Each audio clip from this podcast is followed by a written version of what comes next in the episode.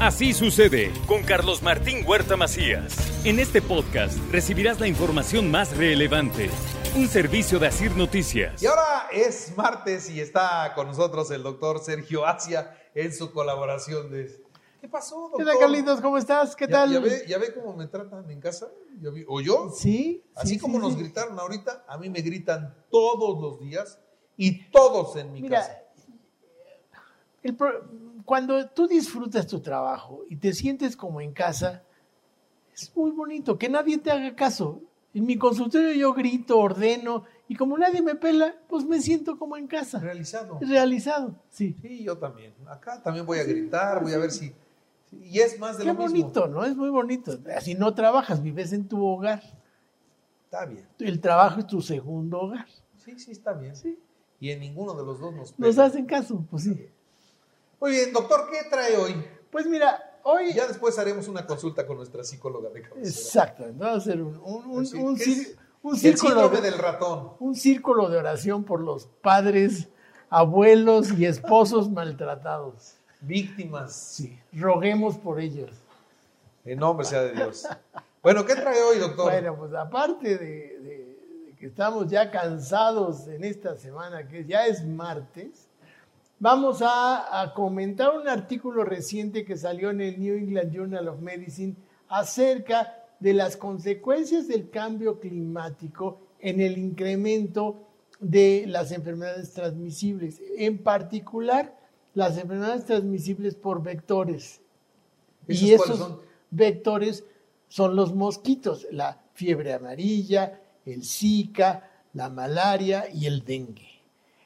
Normalmente son, son el, el vector es el mosquito. Sin mosquito no habría enfermedad. El mosquito pica a un humano o un animal enfermo, eh, se, se contamina de virus, va con otro, a otro, con, otro individuo, lo pica y lo inocula con los virus, entonces va transmitiendo a la enfermedad. Eso permite la transmisión. el, el mosquito se llama Aedes aegypti y esta es un, es un mosquito muy, muy dependiente de la temperatura, no soporta las bajas Frío. temperaturas. Entonces, Pero ese es el mosquito que nos da lata todo, de todos los no, tiempos. no, ese es otro.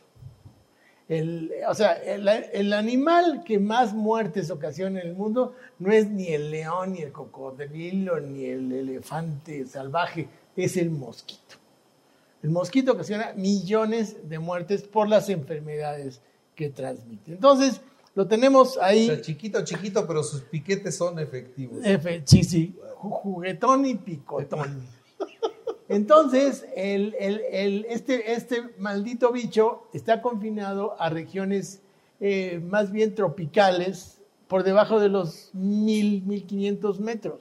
Entonces, con el calentamiento global, que, esperamos un calentamiento de 2.5 grados a 2.9 grados al finales de este siglo, el hábitat del mosquito, que era la región tropical, ahora está subiendo y es, ya es más fácil encontrar este mosquito en la Ciudad de México, en, Colombia, en, en- en- en Puebla, y, y por lo tanto ya tendremos próximamente enfermedades transmisibles por este virus autóctonas, no, ya no importadas. Todos los casos de dengue que vemos en Puebla no Nos traemos de otro lado. fueron a contagiarse a Matamoros, a Veracruz, a Tabasco, pero no son autóctonos de Puebla ni de la Ciudad de México.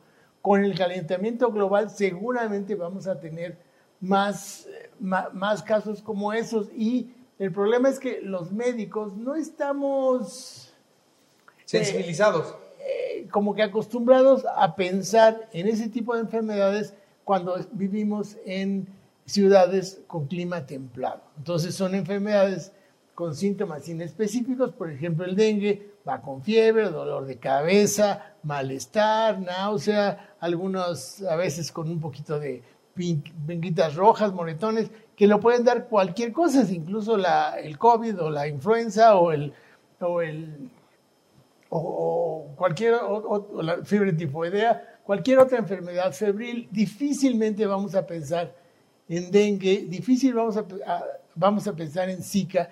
Y por supuesto, el, este tipo de, de enfermedades afectan predominantemente a grandes poblaciones, pero de bajos recursos, a grandes países de escasos recursos. estas enfermedades ahondan esa gran brecha de económica, social, cultural entre las clases sociales. Entonces, les afecta más a los pobres y entre los pobres les afecta más a los niños, le afecta más a las embarazadas. Todos recuerdan la, la, gran epidemia de niños con microcefalia que sucedió en Brasil. No fue otra cosa más que un virus transmitido por, por un mosquito y la enfermedad se llamaba o se llama Zika, que produjo un volumen muy grande de individuos con microcefalia. O sea, imagínate la carga social, la carga médica que representa enfermarse de esas cosas.